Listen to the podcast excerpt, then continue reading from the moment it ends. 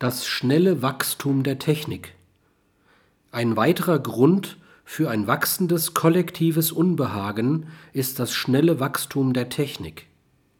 Gemeint ist hier nicht nur und nicht einmal an erster Stelle die naturwissenschaftliche Technik, also die Umsetzung naturwissenschaftlicher Einsichten in die Praxis. Gemeint ist an erster Stelle die Zunahme sozialer, politischer, ökonomischer, psychologischer Techniken, die anscheinend alle das Ziel verfolgen, die Entscheidungen von Menschen zu beeinflussen, sie zu manipulieren und das nicht selten im Sinne des Systemerhalts.